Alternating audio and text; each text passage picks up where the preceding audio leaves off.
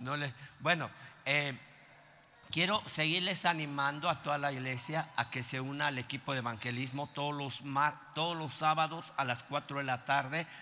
Ahí en el templo en Prado Agua Azul se reúne un equipo para salir a evangelizar.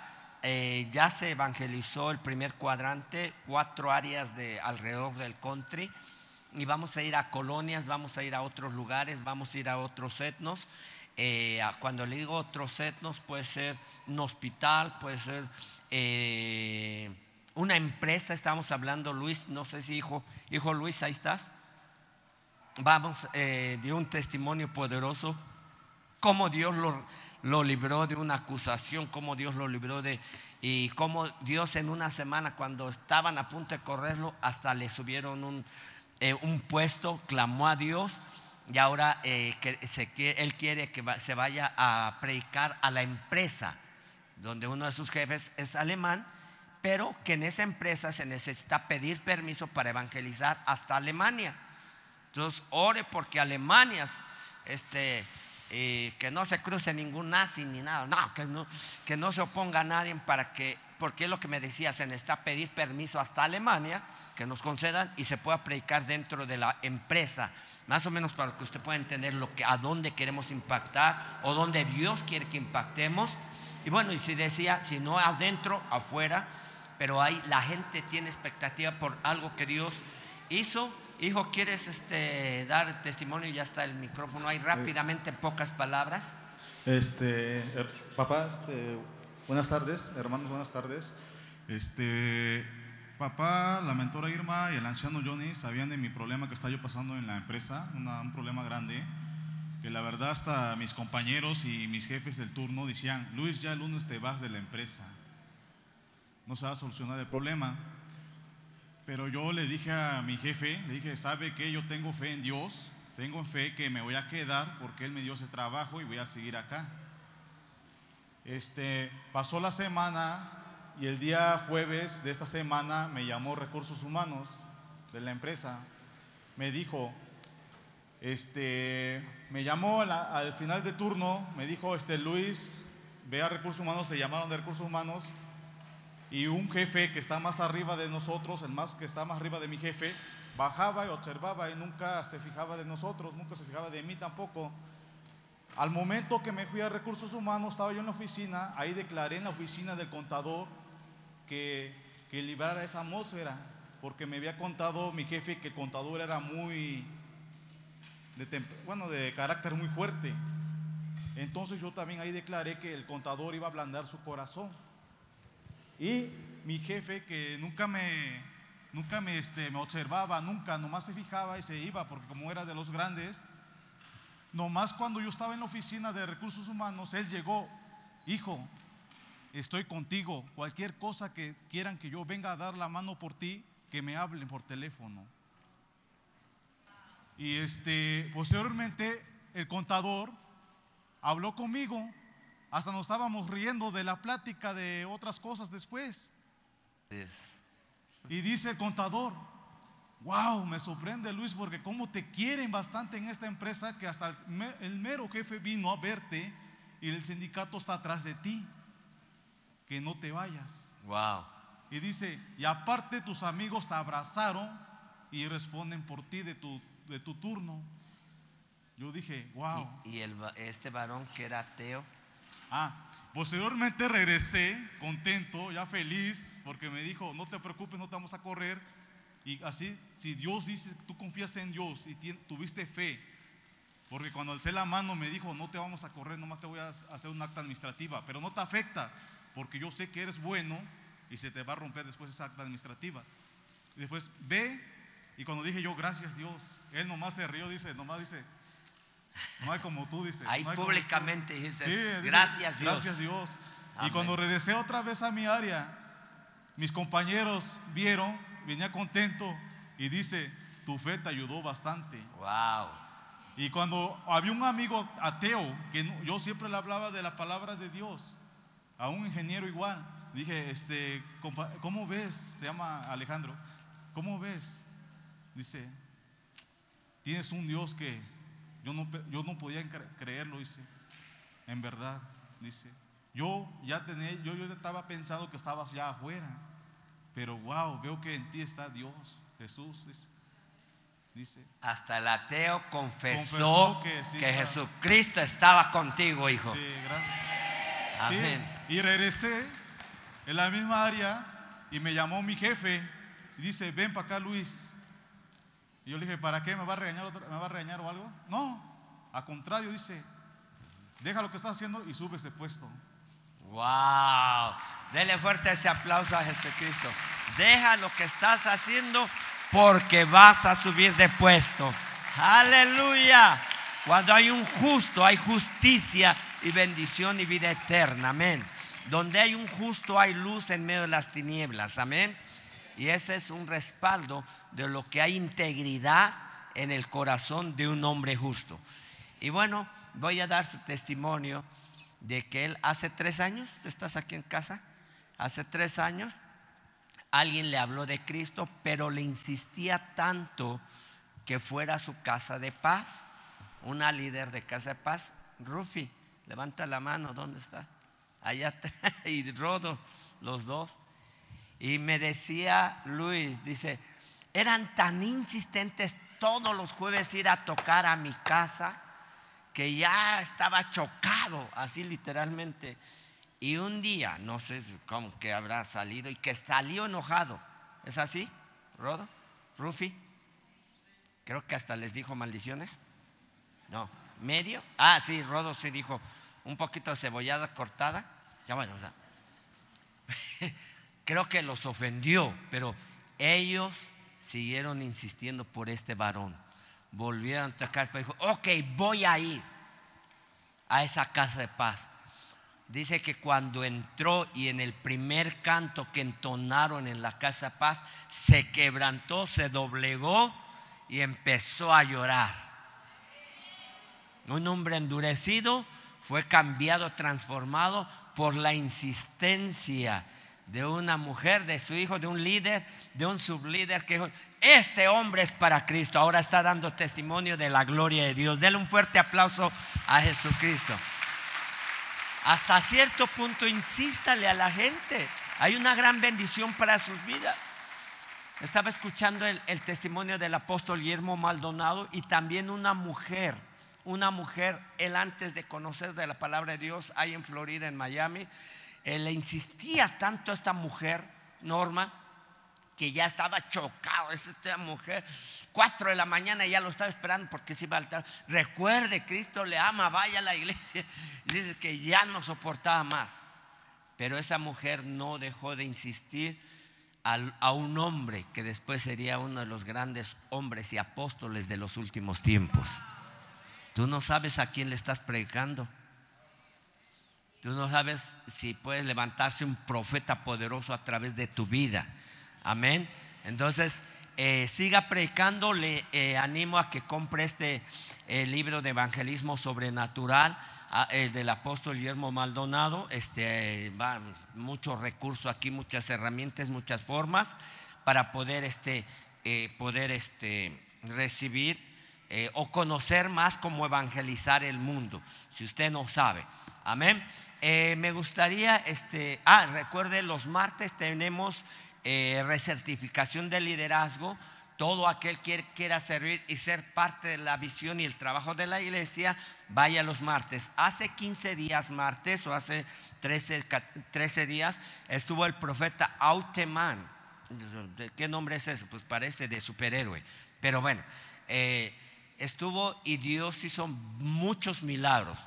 Ahora, a mí me gustaría, si se puede y quiere testificar, pase aquí al frente unos tres testimonios de lo que Dios hizo ese martes a través del profeta y nos dio a, no sé, casi a 100 personas una palabra tan acertada sin parar. Este profeta estaba desatando tanta palabra que, wow, me sorprendió. Pocos hombres desatan tanta palabra sin detenerse y tan acertada.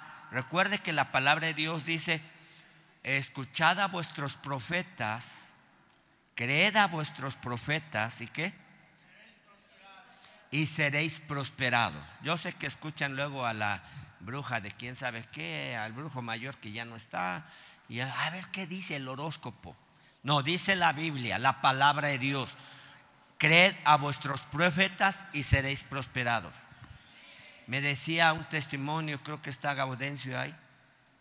Gaudencio, no está Gaudencio. Ayer dio un testimonio Gaudencio, eh, Gaudencio, ¿cómo se apellida? Bravo. Dice, hace 15 años mi pastor me dijo, ¿cómo quieres tu trabajo? ¿Qué horarios tienes? ¿Qué, quiere, qué días quieres? ¿Y cuánto quieres ganar?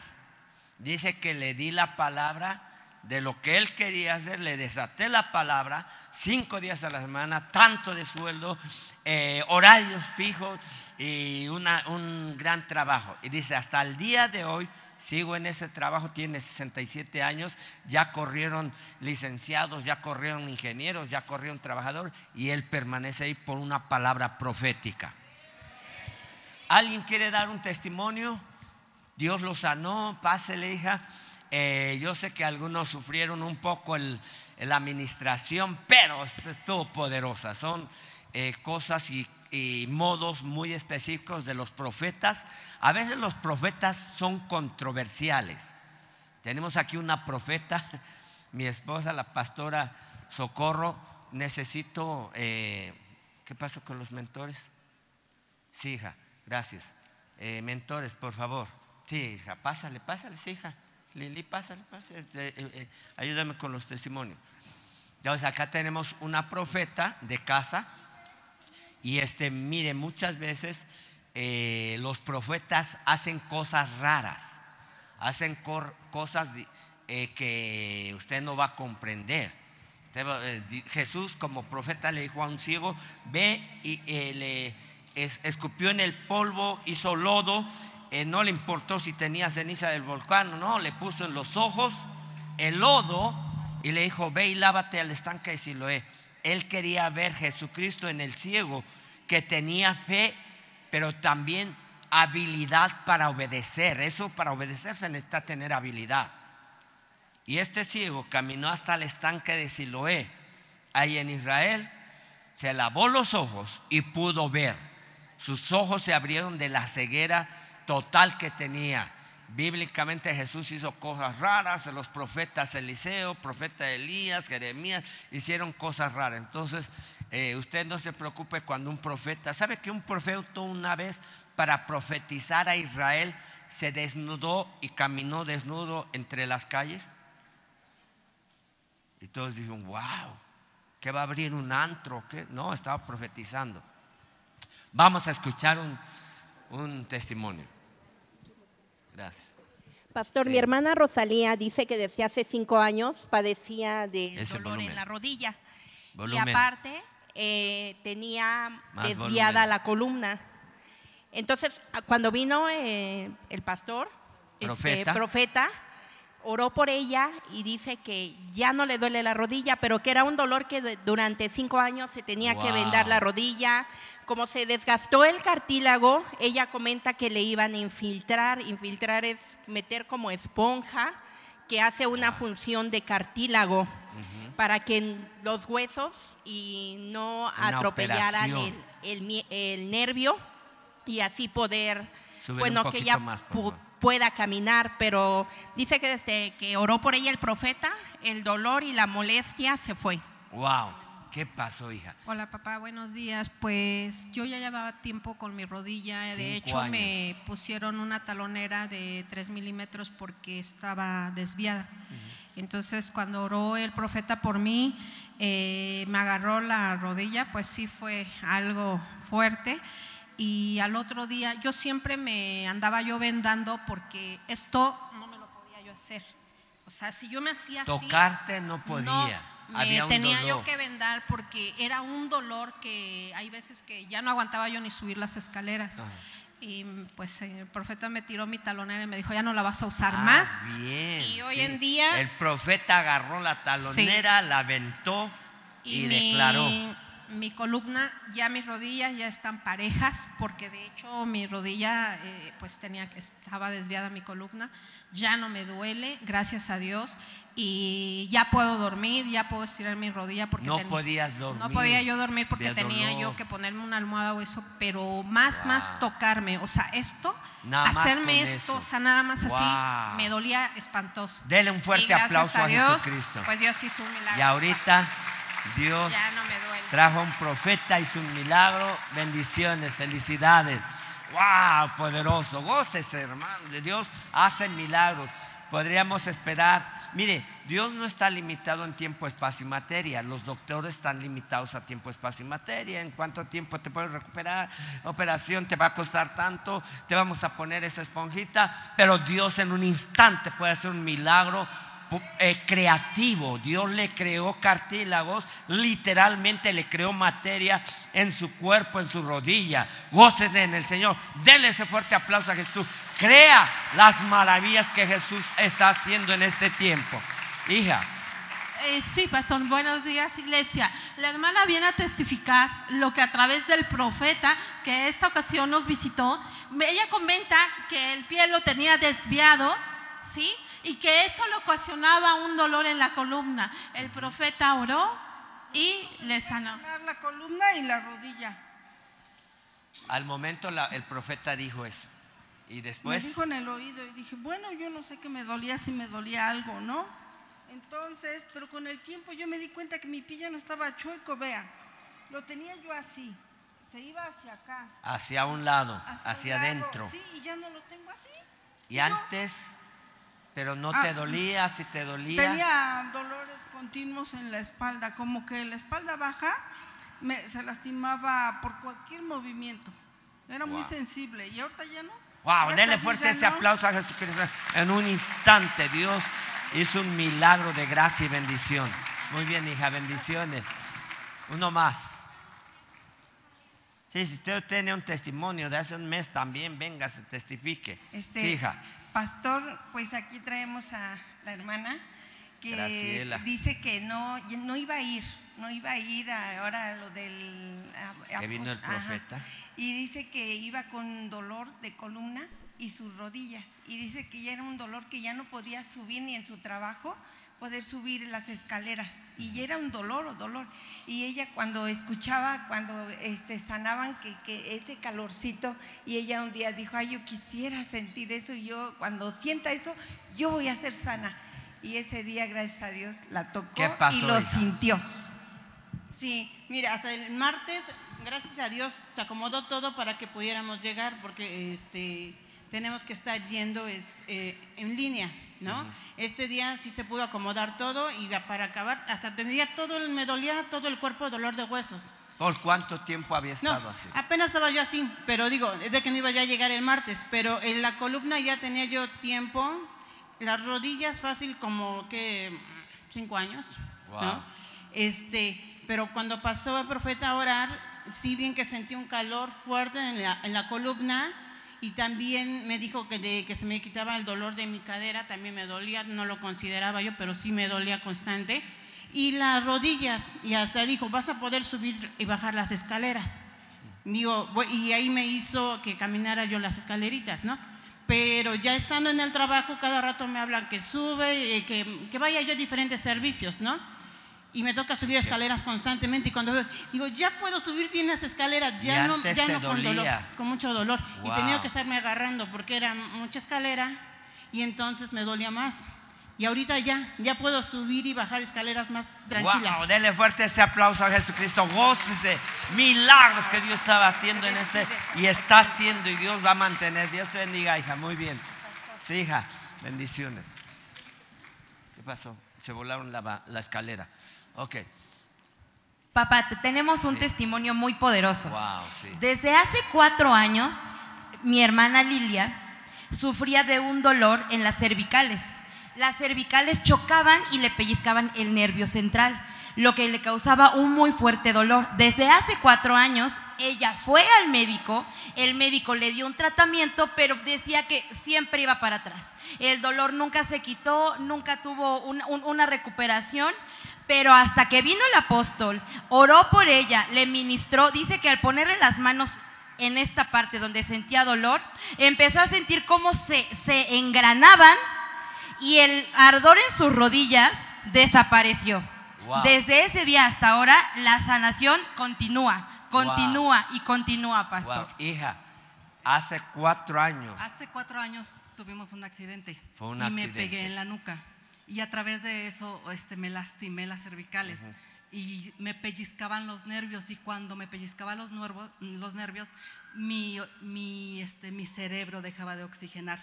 Wow. Y, era un ardor tremendo en la cabeza. Ya había sido al médico. Ya había ido al médico, pero retrocedía y, había ocasiones en las que en las que era peor, mm. retrocedía. Llegó el punto en el que yo ya no me podía agachar. O sea, la postura más abajo era esta.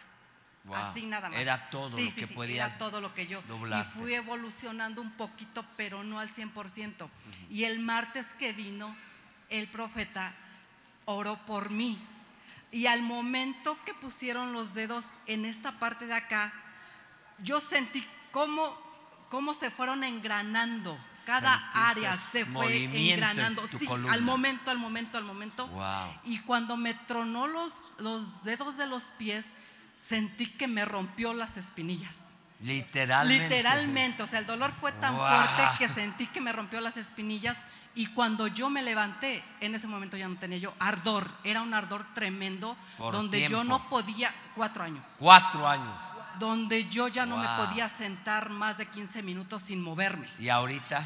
No, ahorita he ido evolucionando más. El ardor de la rodilla se quitó al 100% y de la pierna ha ido disminuyendo. Wow, denle fuerte ese aplauso a Jesucristo. Vea lo que Dios hace cuando un profeta es traído de parte de Dios. Gracias, hija. Muy bien. Felicidades, felicidades. Wow, si alguien más tiene un testimonio de sanidad, de milagros, vean nada más los milagros que Dios está haciendo y que Dios va a seguir haciendo. Amén. Wow. Ya quiero practicar eso. Nada más que necesito voluntarios. No, no hay ni un amén. Bueno, está. Sí, hijo, hija, pásale. Pásale, sí, como no, este, ahorita están gratis. Digo, este, no como.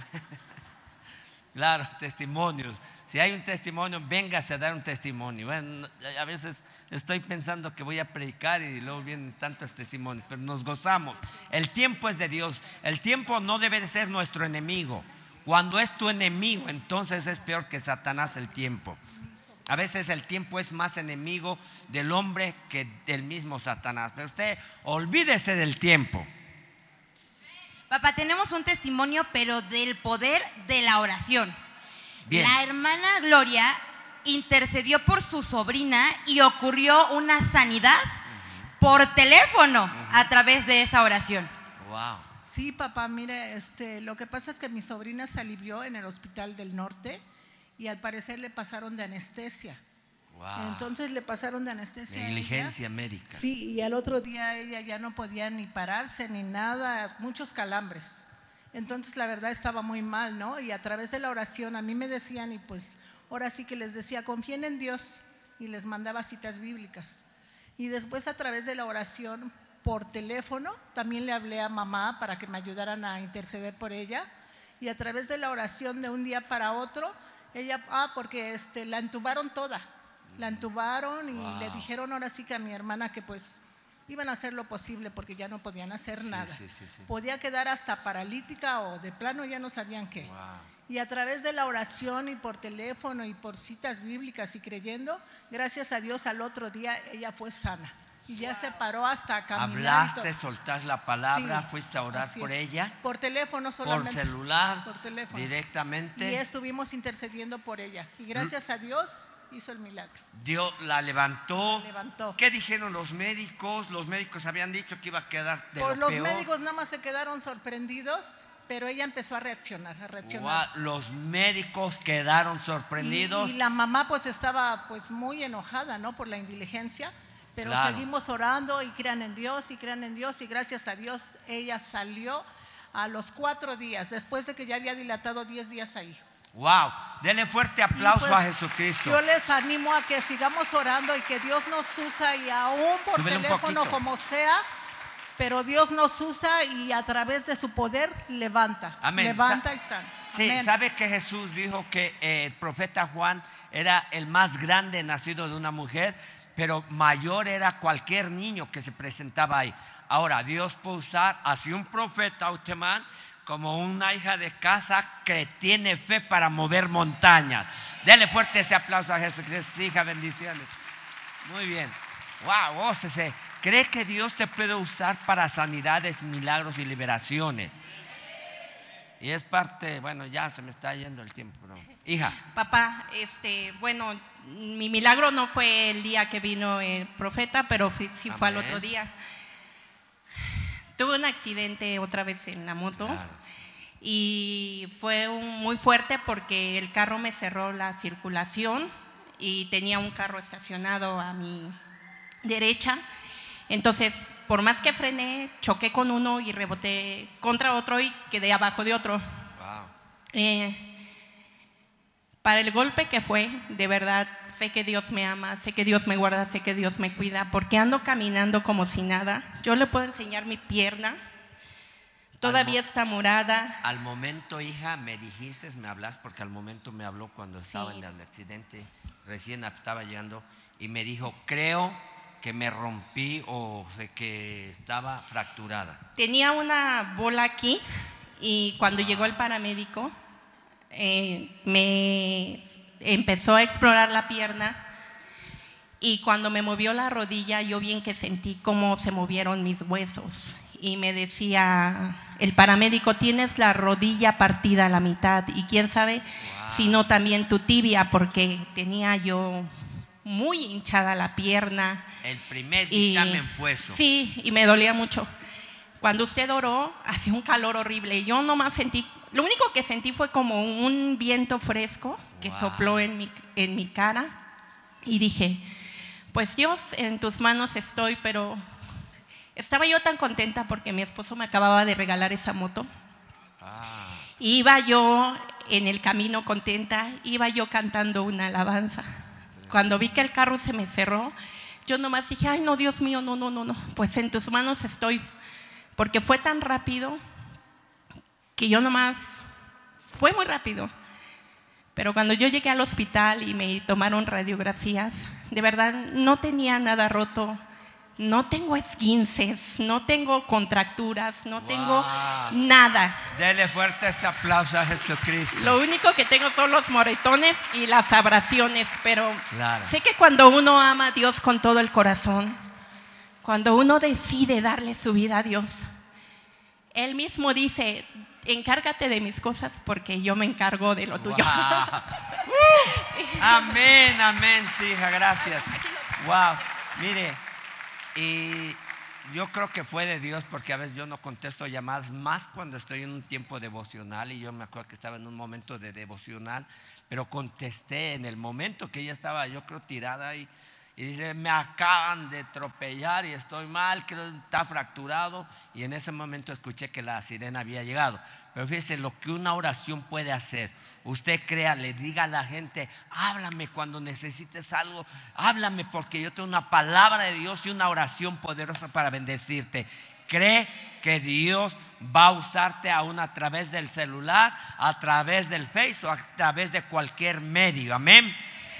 ¿Cuántos crees que Dios lo puede utilizar sus manos? Estas señales seguirán a los que creen, amén. Pondrán sus manos sobre los enfermos y los enfermos sanarán. Aleluya, gloria a Dios. Amén, sí. Pues eh, voy a compartirles unos minutos algo. y bueno, eh, lo que hemos, eh, lo que Dios ha puesto en nosotros y lo que eh, Dios ha puesto en nuestro corazón como iglesia es movilizar, movilizar a la iglesia, movilizarnos teniendo una visión para caminar. Cuando alguien no tiene visión, está mal dirigido. No hay visión, puede tomar cualquier camino, cualquier mala dirección. El hombre más pobre en el mundo es el que no tiene visión. Cuando hay una visión eterna, hay una dirección divina. Cuando hay una visión eterna, hay una dirección divina. Amén. No es lo mismo tu visión corporativa terrenal que la visión del reino de Dios, donde el rey te dirige. Tu visión corporativa, tu visión personal, si quieres que Dios te bendiga y que te cubra, y mire, nada más estos testimonios, Dios me guardó en ese momento. Lo material queda como a un lado, eso gracias a Dios, pero lo, aún Dios te guarda en tu integridad, tu economía, tu familia. Ahí está la visión personal. Debes de ponerla debajo de la visión corporativa del reino. Cuando tu visión personal está por encima de la visión del reino, no alcanza a descender la bendición sobre tu eh, visión personal. Decide poner a Dios tu visión personal para que Dios bendiga tu familia, tu hogar, tus finanzas, tu, eh, cuerpo físico, tu, salud en toda tu familia y esa parte va a ser cubierta. Amén. Entonces, eh, quiero leerles ahí en Hechos 26, 12. Ya se lo he leído, pero quiero que quede afirmado lo que la, Saulo de Tarso Después el apóstol Pablo, eh, cómo Dios, eh, Dios lo usó, pero primero él usaba su habilidad religiosa con poderes y en comisión de los principales tenía cartas para poder ir a encarcelar los cristianos que predicaban el Evangelio, que hablaban de Jesucristo. Entonces, Saulo de Tarso, el futuro eh, Pablo, el apóstol Pablo, ocupado no estaba yo a Damasco con poderes y comisión de los principales sacerdotes, versículo 13, cuando a mediodía, a mediodía, oh rey, yendo por el camino, vi una luz del cielo, está hablando al rey Agripa, eh, vi una luz del cielo que sobrepasaba el resplandor del sol, la cual me rodeó a mí y a los que iban conmigo. Mire, Muchas veces tú has sentido un calorcito o algunos de los que testificaban que sentí un calor, algo fresco, una ventisca y fresca. Es como Dios se, se, muestra muchas veces, la cual me rodeó a mí y a los que iban conmigo. Versículo 14. Y habiendo caído todos nosotros en tierra, oí una, voz que me hablaba y decía en lengua hebrea, Saulo, Saulo, ¿por qué me persigues? Dura cosa te es dar cosas contra el aguijón. Ahora, primero Dios le dice, ¿por qué me persigues? Aparentemente Pablo tenía una noción o una visión aparentemente correcta para él. Él era un hombre religioso, fariseo de fariseos, los fariseos en el pueblo de Israel llevaban toda la relación de la religión judía.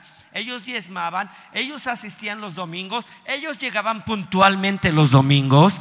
Ellos hacían todo lo que un cristiano correcto alababan a Dios, hacían todo eso. Aparentemente él pensaba que estaba haciendo lo correcto.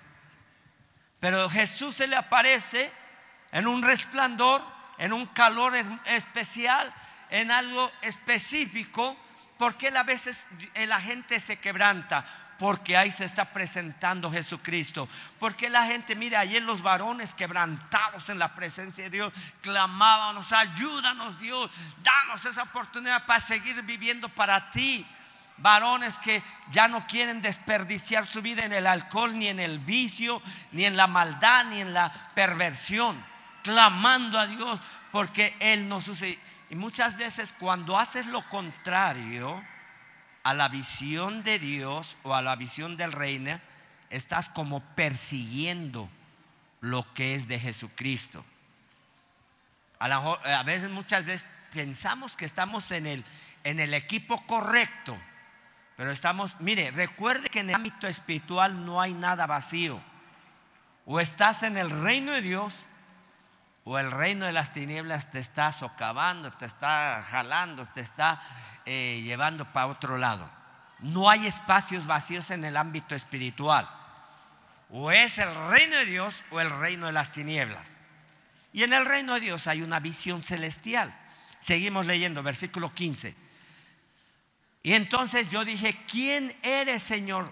Él no, sé, él no sabía quién, a quién estaba ayudando o a quién estaba persiguiendo. Jesús le dijo, ¿por qué me persigues, Saulo de Tarso? ¿Quién eres, Señor? Y él le dijo, yo soy Jesús a quien tú persigues. Él era un buen cristiano, bueno, no era un buen cristiano, era un buen fariseo, era un buen judío, cumplía con toda la ley de Moisés, pero no sabía que estaba persiguiendo el lado contrario o a quien no debía perseguir. Yo soy Jesús a quien tú persigues, versículo 16. Pero levántate y ponte sobre tus pies porque para esto he, aparecido a ti, para ponerte por ministro y testigos de las cosas que has visto y de aquellas en que me apareceré a ti. A la mayoría que está aquí, Dios le ha hablado de muchas maneras. Dios te ha hablado de muchas maneras. Algunos como que se hacen... Ah". Para esto me ha parecido a ti. Para esto te ha hablado a ti. Mire, el profeta soltó tanta palabra. Y algunos escuché y dicen, Dios me dijo esto. Entonces, ¿hacia dónde vamos a caminar? ¿Hacia dónde vamos a ir al lado contrario, así como Jonás? ¿O vamos a ir hacia el lado correcto?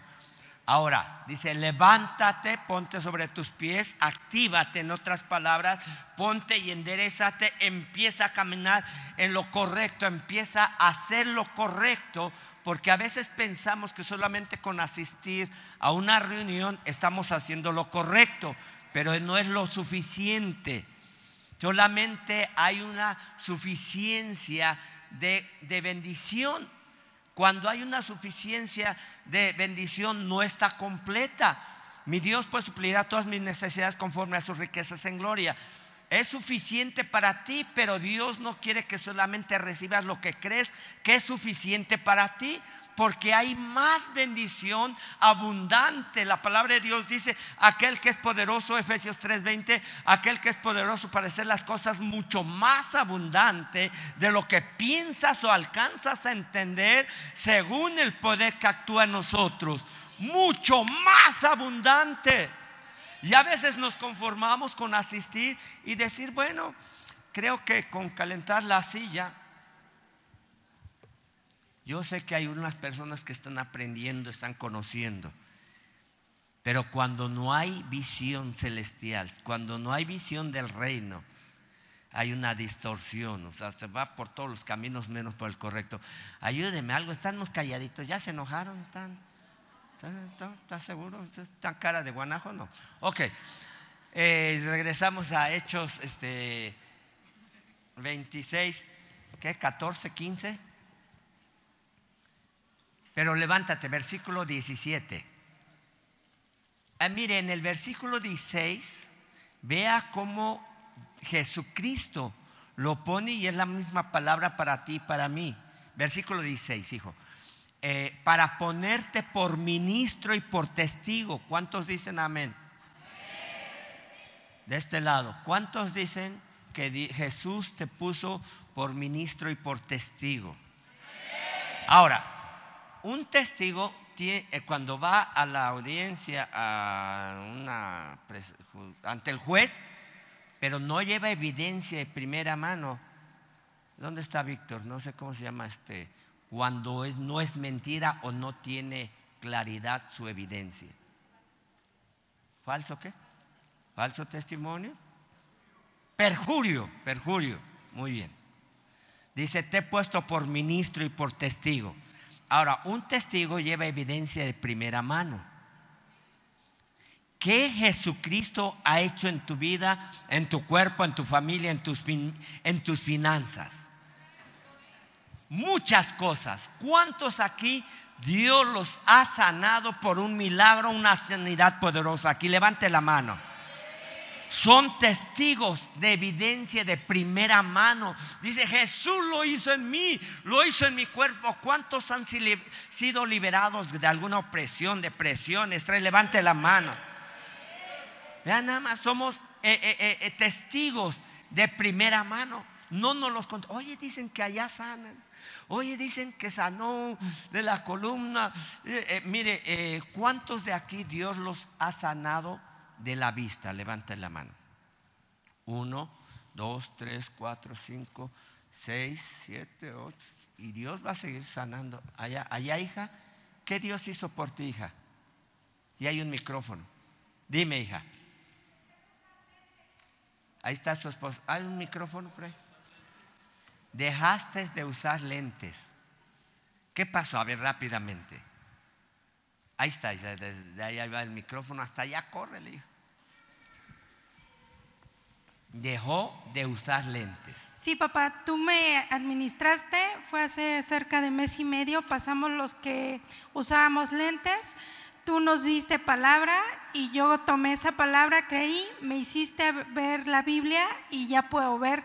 Y mucha gente que actualmente me ve me dice, oye, ¿no usabas lentes? Y yo sí, pero fui sanada y ya no lo uso. Amén.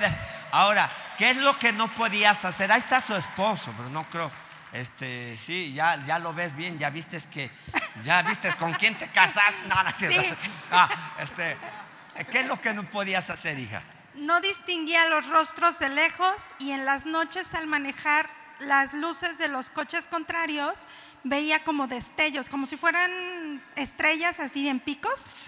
Esos destellos me, no podía ver bien, entonces ahora no uso lentes y el camino lo veo bien, las carreteras bien. ¡Wow! Denle fuerte ese aplauso a Jesucristo. Mire, en un instante Dios hizo un milagro. Podía haber una operación, pero Dios lo, la operó.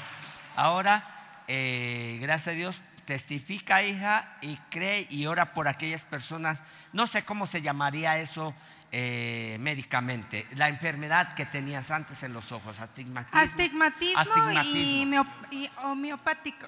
Homeopático. No, miopía, miopía. los dos.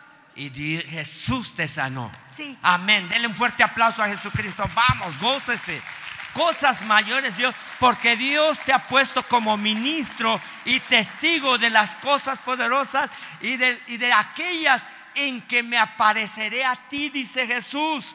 Créelo, que Dios puede usar tus manos, que Dios puede usar tus palabras. No tengas temor en lo que has de decir al momento que estás enfrente de una persona. Jesús, el Espíritu Santo te pondrá palabra para que tú desates, sanes, liberes, restaures, bendigas a esas personas. Ministro y testigo de las cosas que has visto. Cosas mayores veremos. Cosas mayores veremos. Amén. Versículo 17. Librando de tu pueblo y de los gentiles a quienes ahora te envío. A ti, Dios te está hablando, a quienes ahora te envío, a aquellos que, que necesitan, tu familia, tu hogar, tus amigos, tus eh, compañeros de trabajo, en el área escolar, en el área laboral, en el área empresarial, en el área deportiva, jóvenes aproveche la oportunidad cuando están jugando con alguien y predíquele y, bendígale a través de la palabra de Dios. Jesús te está enviando a aquellos. ¿Cuántos eh, eh, compartieron la palabra de Jesucristo, el Evangelio de Jesucristo, esta semana pasada? Levante la mano. Amén. Bueno, vamos. Los que no, échale ganas. Versículo 18. Para que, miren nada más, ¿para qué vamos a evangelizar? Para que abras los ojos, ¿para qué vas a predicar?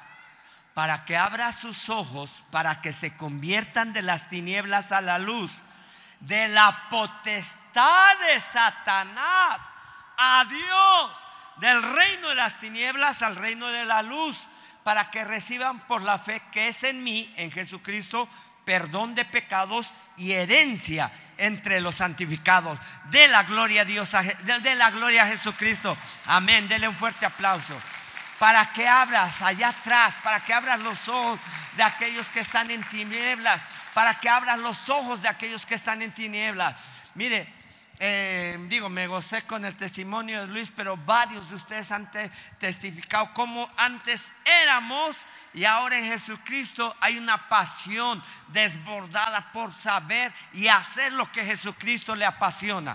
¿Qué le apasiona a Jesucristo si estuviera en esta tierra? Por eso nos llamamos cristianos, porque seguimos sus pasos y amamos lo que Jesús ama. Las personas, las almas, la gente leprosa, la gente ciega, la gente necesitada. Hay alguien que necesita que tú, tú y solamente tú, aunque no sea una canción y no te la cante, pero eres tú el que debe de ir a abrir los ojos de aquellos que están en tinieblas. Diga, Ponga su dedo profético, vamos, vamos, vamos. Levante el dedo, vamos, anime al que está junto a este. Yo sé que algunos ya no quieren, aman a Jesús, pero empiece a amar a Jesús nuevamente. Algunos cuando dice ya no quiero predicar, ya no es porque han dejado de amar a Jesús. Pero diga, voy a esforzarme, no sé cómo le voy a hacer, me da vergüenza. Levante su dedo, dice, yo iré. Amén. Otra vez levante su dedo. Dios va a usar este dedo. Baje su mano. Usted sabe que el profeta, bueno, eh, el profeta Autemán le decía a la pastora y a mí, ponga su dedo. Y la, pastora ponía el dedo en la columna y yo la ponía en el, la rodilla. La palabra de Dios dice, aún en Lucas 10, 2, no recuerdo ese, no lo busques, no, no tengo la cita correcta, completa, pero dice que si por el dedo de Dios yo echo los demonios, si por el dedo de Dios yo echo fuera los demonios, ¿qué? ¿Alguien sabe? Entonces el reino de Dios ha llegado a vosotros. ¡Uh! amén. Estaba buscando esa cita, pero eh, esa está poderosa. Amén. Lucas 11:20, gracias. Mas si por el dedo de Dios echo yo fuera los demonios, ciertamente, no levante su dedo. ¿Usted cree, cree Dios puede usar este dedo? Amén. Si por el dedo, eh, dile conmigo, si por el dedo de Dios echo yo fuera demonios, ciertamente el reino de Dios ha llegado a vosotros. Amén, pero dígalo apasionado. Amén. Denle fuerte aplauso a Jesucristo. Aleluya. Jesús quiere usar. Ya Jesús no está aquí, pero si está en tus manos, Jesús puede usar tus manos. No está Jesús aquí, pero puede usar tus pies para llevar el Evangelio a aquellos perdidos. Le digo, a lo mejor Jesús o a Dios me ha llevado a, a, levantar a los que están tirados en las calles.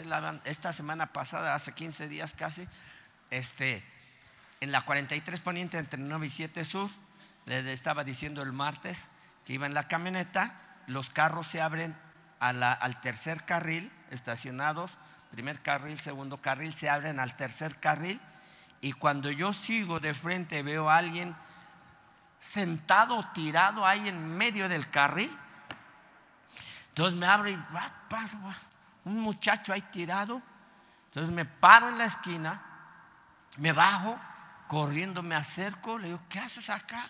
Ya no quiero vivir, ya no valgo nada, y ahí chillando. Digo, si, si los que vamos entre 40 y 60 kilómetros por hora y se mueve un carro y me sigo derecho, seguro que lo arrollamos. Fue algo que Dios me llevó, bajé, lo levanté, le dije a mi hijo, eh, detén el tráfico, no nos van a llevar a nosotros. Eh, lo levanté, oré por él, reprendí el espíritu de suicidio, lo abracé, lo bendije, le impartí paternidad. Al final de cuentas me abrazó tan fuerte que no me quería soltar. Y wow, como una persona necesita del amor de Jesucristo. Todavía oro por ese joven, 24 años, Osvaldo, me dio su dirección quiero ir a visitarlo porque necesita la palabra de Dios. No te detengas. Lo contrario, el apóstol Pablo, eh, Saulo de Tarso creía hacer lo correcto, pero estaba haciendo lo contrario. ¿Qué estás haciendo tú? No, pues no hice nada, estás haciendo lo contrario. De alguien que me enseñe, o sea, no se preocupe, hay un proceso. Eh, Hechos, eh, seguimos Hechos 26, 15, 16, 17, 17. ¿Le gustó este del dedo de Dios? ¿Ya ve por qué el profeta usaba? Entonces usted dice, sé sano y use este dedo. Sé sano en el nombre de Cristo, amén. Un día sus hijos van a estar enfermos, un día usted va a estar enfermo. Póngase el dedo y tortúrese o no sé lo que quiera hacer, pero en el nombre de Cristo estoy sano. Bueno, no sé, algunos sintieron un poco feo que hicieron gestos, pero bueno, librándote, versículo 18, para cambiar, versículo 19. Por lo cual, oh oh rey Agripa, está hablando el apóstol Pablo al rey Agripa, no fui rebelde a la visión celestial. Vamos, lea conmigo. No fui rebelde a la visión celestial. Otra vez dígalo. Pero como que no es rebelde. A ver, échale ganas. Vamos, una, dos, tres. No fui rebelde a la visión celestial. Yo sé que algunos les es que no me quiero comprometer, pues eso es de meterse a la iglesia. Claro, es rebeldía. Y es pecado. Uno dice, no, yo estoy bien aquí. Eso es pecado. Rebeldía es pecado. No seguir la visión celestial. Ahora, usted está empezando, usted está aprendiendo. Usted permita que alguien le enseñe. Permita que alguien lo lleve de la mano. Versículo 20, ¿no recuerdas 20? ¿Está bien el 20?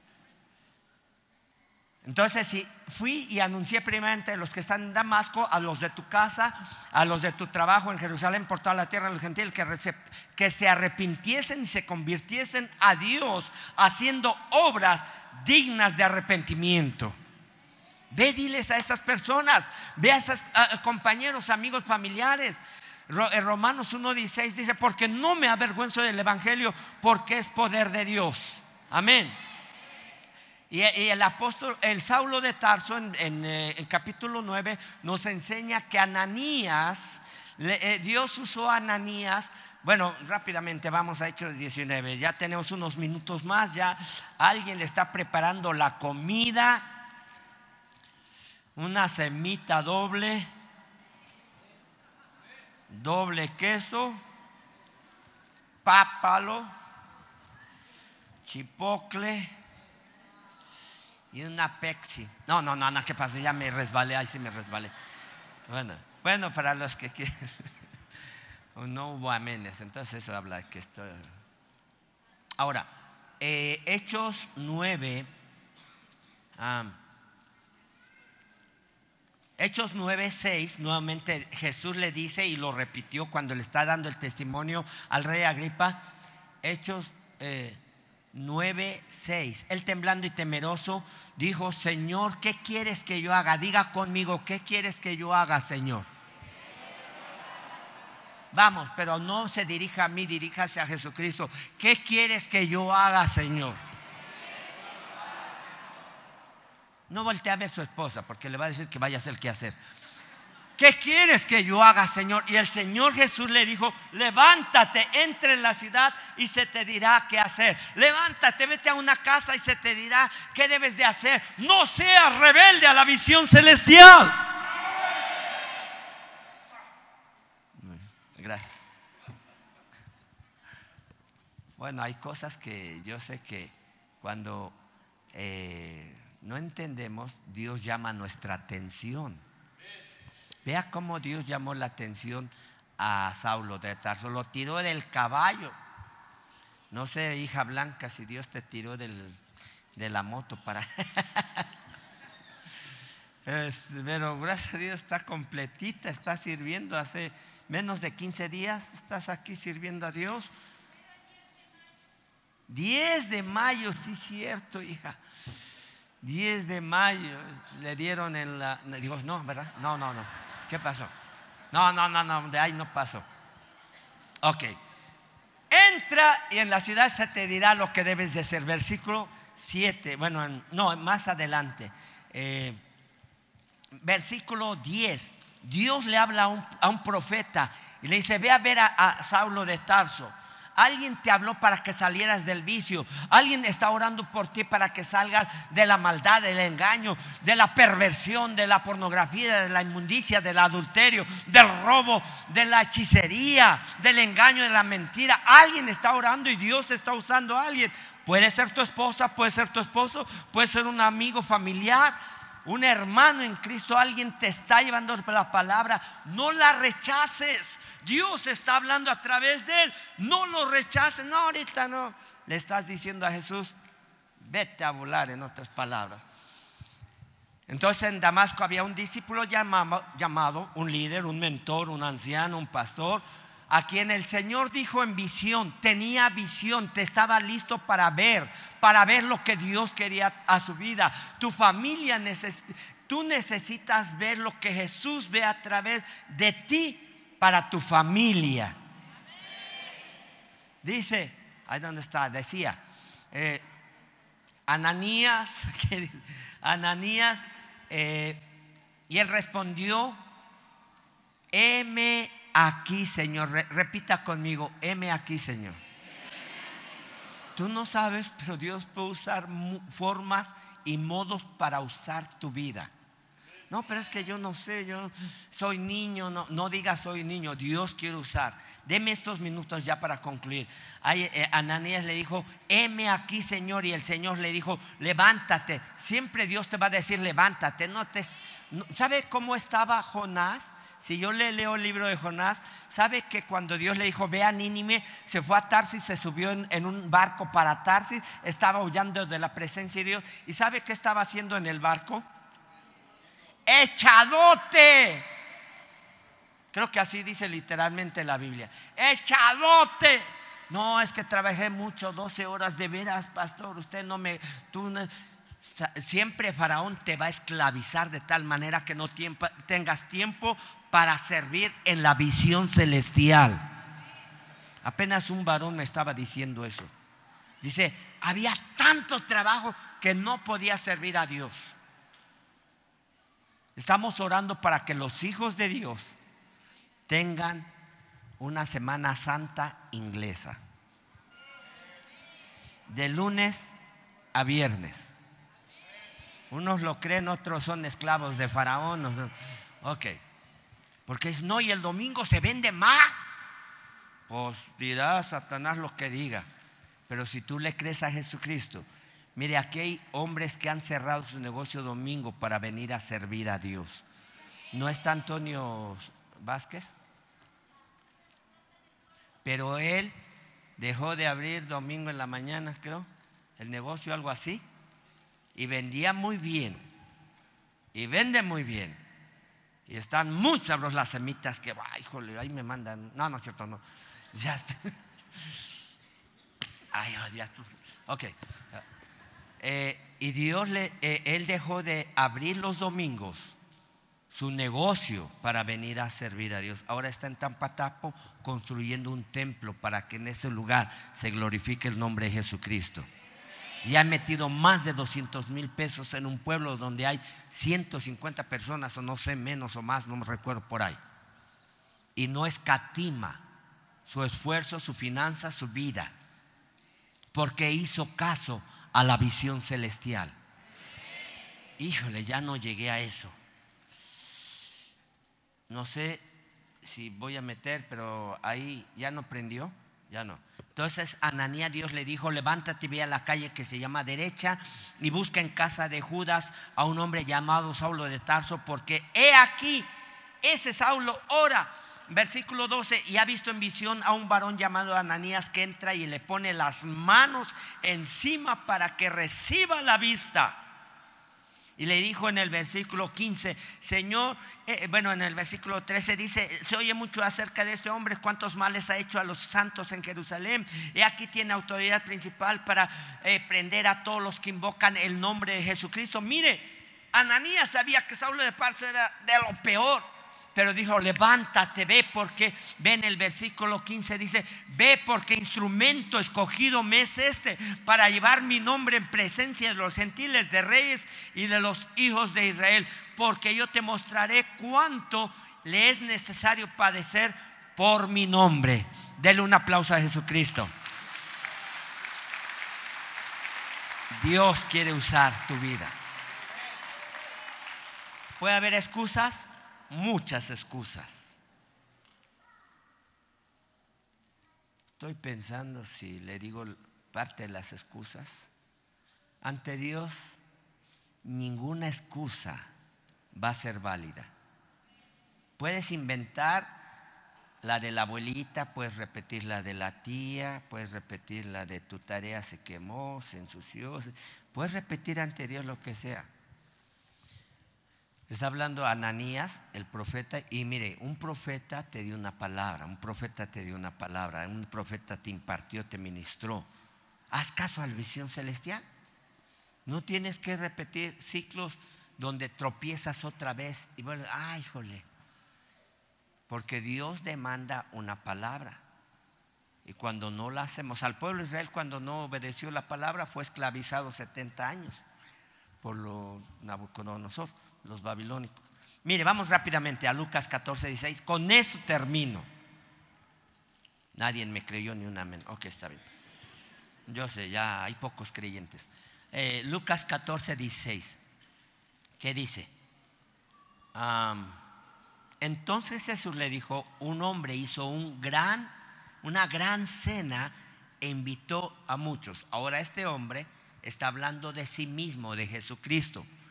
Jesús está haciendo una comparativa. Un hombre hizo una gran cena.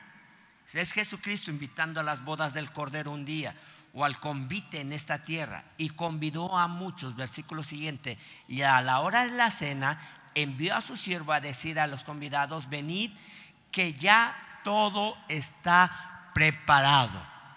¿Quién iría a esta fiesta? ¿Quién iría? A esta? Jesús te está invitando. Ya todo está preparado. Ok, pero vean nada más lo que pasa, versículo 18. Todos comenzaron, todos comenzaron, todos comenzaron a excusarse. El primero dijo, he comprado un terrenito, necesito ir a verlo, te ruego que me excuses. Dile a Jesucristo eso, dile a Dios eso. Versículo 19.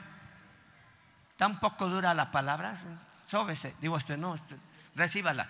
Otro dijo, he comprado cinco, cinco, carros, cinco Uber, cinco, yo no sé, los bueyes pueden ser este, cinco máquinas y voy a probarlos. Cinco puestecitos de birria. Si es de res, aquí. Puede haber cualquier excusa que inventemos te ruego que me excuses. 20, versículo 20. Y otro dijo, acabo, acabo. Tiene, tendría mucha razón. Tendría mucha razón. Se acaba de casar, se va de luna de miel a Cancún. Pues claro. Por tanto, no puedo ir a las bodas del Cordero. Al convite que tiene Jesucristo. Wow. Versículo 21 vuelve el siervo, vuelto el siervo hizo saber todas estas cosas a su Señor, a Jesucristo. Entonces enojado el padre de la familia, el Padre celestial, dijo a su siervo, ve pronto por las plazas, las calles de la ciudad y trae aquí a los pobres, los mancos, los cojos, los ciegos. Versículo 22. Y dijo el Señor, Señor, he hecho como mandaste. Mire, Usted va por aquellas personas necesitadas, los mete al reino de Dios, los mete al, al convite, los mete al ambiente donde está la gran cena, donde está Jesucristo, donde está la bendición, donde está la sanidad, donde está la liberación. Muchos se van a excusar, van a quedar fuera, pero hay muchos allá afuera que eh, es, aquellos mancos, aquellos cojos son necesitados espiritualmente, emocionalmente, están destrozados en su matrimonio, en su hogar, en su economía a punto de suicidarse, a punto de votar todo lo que han empezado, todo lo que se ha eh, cimentado, están a punto de votarle, pero hay alguien que tiene que ir, dice, le dijo a su siervo, ve y tráete todos esos, porque los que estaban convidados, vea, Señor, hecho como mandaste, y aún hay lugar. Diga conmigo, aún hay lugar. Diga eh, conmigo, aún hay lugar. Me, testificaba, hijo Camilo, me decía, trabajaba tanto que ya no tenía tiempo para mi familia. Cuando llegó acá a la iglesia, llegó muy, muy mal económicamente, pero Dios lo bendijo en hojalatería eh, y pintura, pero en alta gama le, ofrecieron en Mercedes Benz. Ahora este, arregla este, carros en la estrella roja a nivel de alta gama. Lo dijo, yo necesito darle tiempo para Dios. Yo necesito darle tiempo a mi familia. Ellos mismos me están poniendo ejemplo para servir y buscar de Dios. Me dio gusto ese testimonio que me dijiste. Digo, el siervo hecho como mandaste si hay un lugar. Versículo 23. Dile al, dijo el Señor al siervo, ve por los caminos, por los vallados, fuérzalos a entrar. Vamos, ven, ven a buscar de Dios. Alguien a lo mejor te insistió. Y te dices, oye, ya, chole, ya, ya me insistió mucho. Te insistieron, Luis. Pero estás aquí y hay una gran bendición para tu vida. Y hay una gran promesa para tu vida y viene algo más para tu vida. Fuérzalos a entrar para que se llene. Es lo que quiere Jesucristo, que se llene su casa. Los campos ya están listos para la cosecha, versículo 24. Con eso terminamos. Pasa el grupo de alabanza. Porque os digo que ninguno de aquellos hombres que fueron convidados, os digo que aquellos que primero llegaron y ya degustaron y sirvieron, estuvieron en el reino de Dios, se les puso título, se les puso posición, no gustarán de mi cena. Versículo 25. Está diciendo en otras palabras eso. Grandes multitudes con él y volviéndose les dijo 26, si alguno viene a mí y no aborrece a su padre y a su madre, a su mujer y a sus hijos, a sus hermanos y hermanas y aún su propia vida, yo sé que está, pero Jesucristo lo está diciendo, yo no lo estoy inventando. Todas las Biblias del mundo dicen eso. Ahora, aborrecer no dice, ¿sabes qué tache? Zafo contigo, no. Sino en el momento de hoy domingo, va a llegar a tu casa al medio, dice, oye, te estoy esperando con la barbacoa. Y tú no dices, ¿sabes qué? Yo no quiero barbacoa, yo quiero venir a, comer la, la comida espiritual. Eso es aborrecer lo que es primero, la prioridad. Busca el reino de Dios y su justicia y todo te será por añadidura. Busca primeramente el reino de Dios y serás sano, libre, fortalecido eh, eh, eh, físicamente, mentalmente, emocionalmente. Primero busca el reino de Dios y su justicia y todo te será añadido. Dice aquel que no, versículo 26, 27. El que no lleva su cruz y viene en pos de mí, Póngase de pie. No puede ser discípulo de Jesús. ¿Somos creyentes de Dios? Sí. Pero hay que seguir sus pasos de Jesús. Hay alguien que necesita esa palabra. Ahora, no te intimides cuando veas a alguien que tiene mucha necesidad. No te intimides cuando veas a alguien que tiene una posición económica o social alta. Esa persona, todos necesitan en su corazón a Jesucristo. Amén. Échele a andar. Eh. eh, ¿Qué será?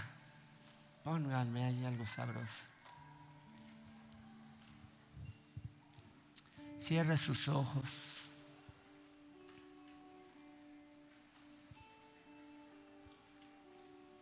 Y en tu interior dile, heme aquí.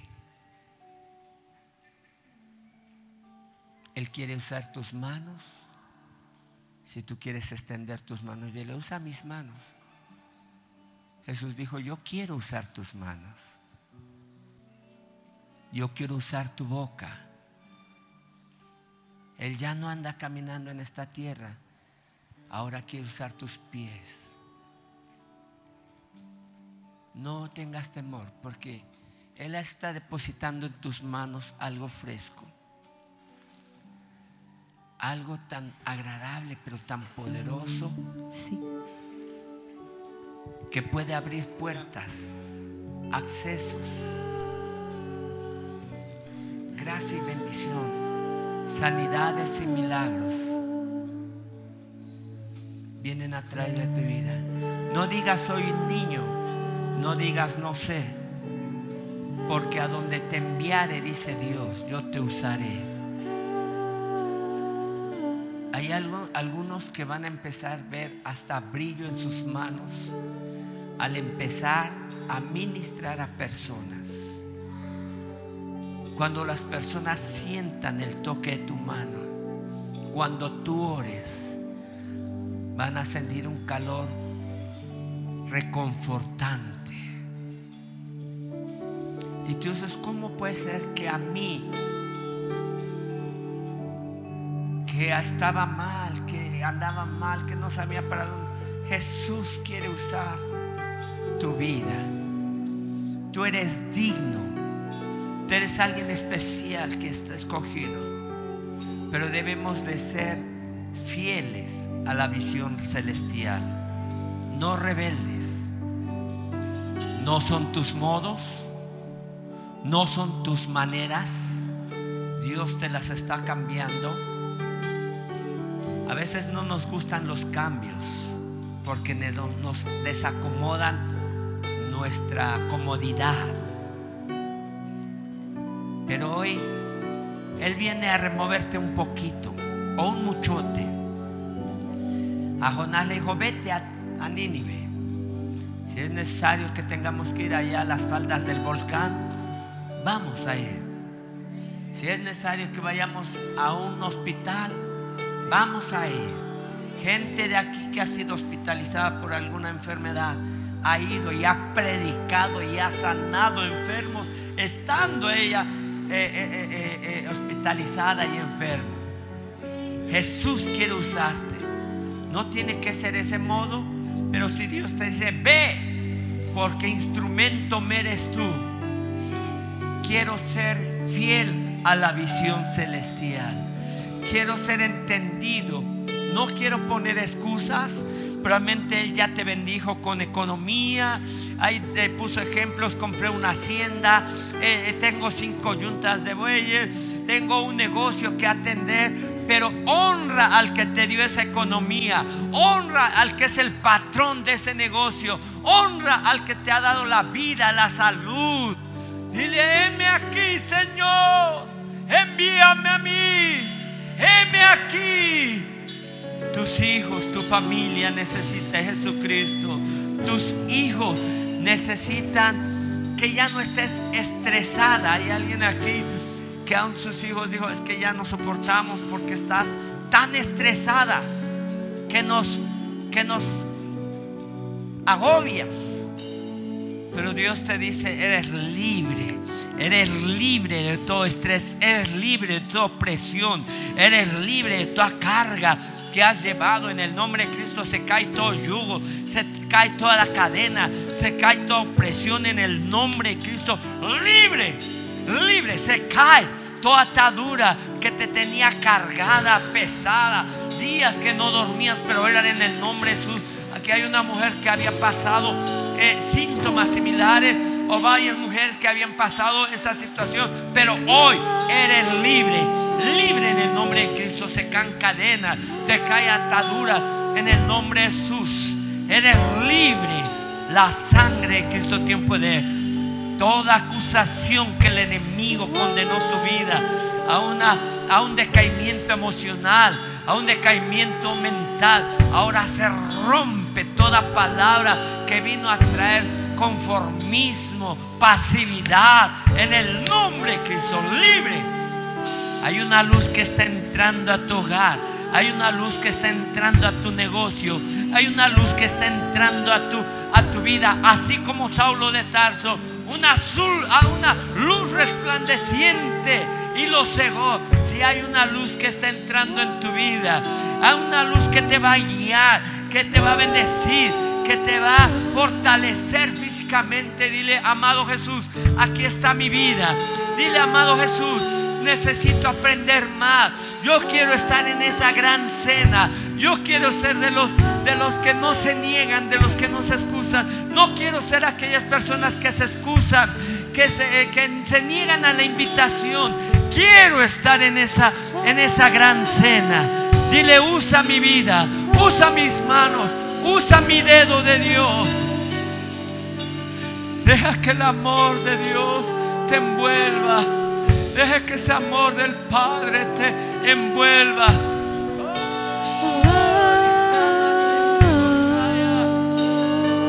Si hay alguien aquí que quiera pasar acá adelante y oremos por él, pásele acá adelante.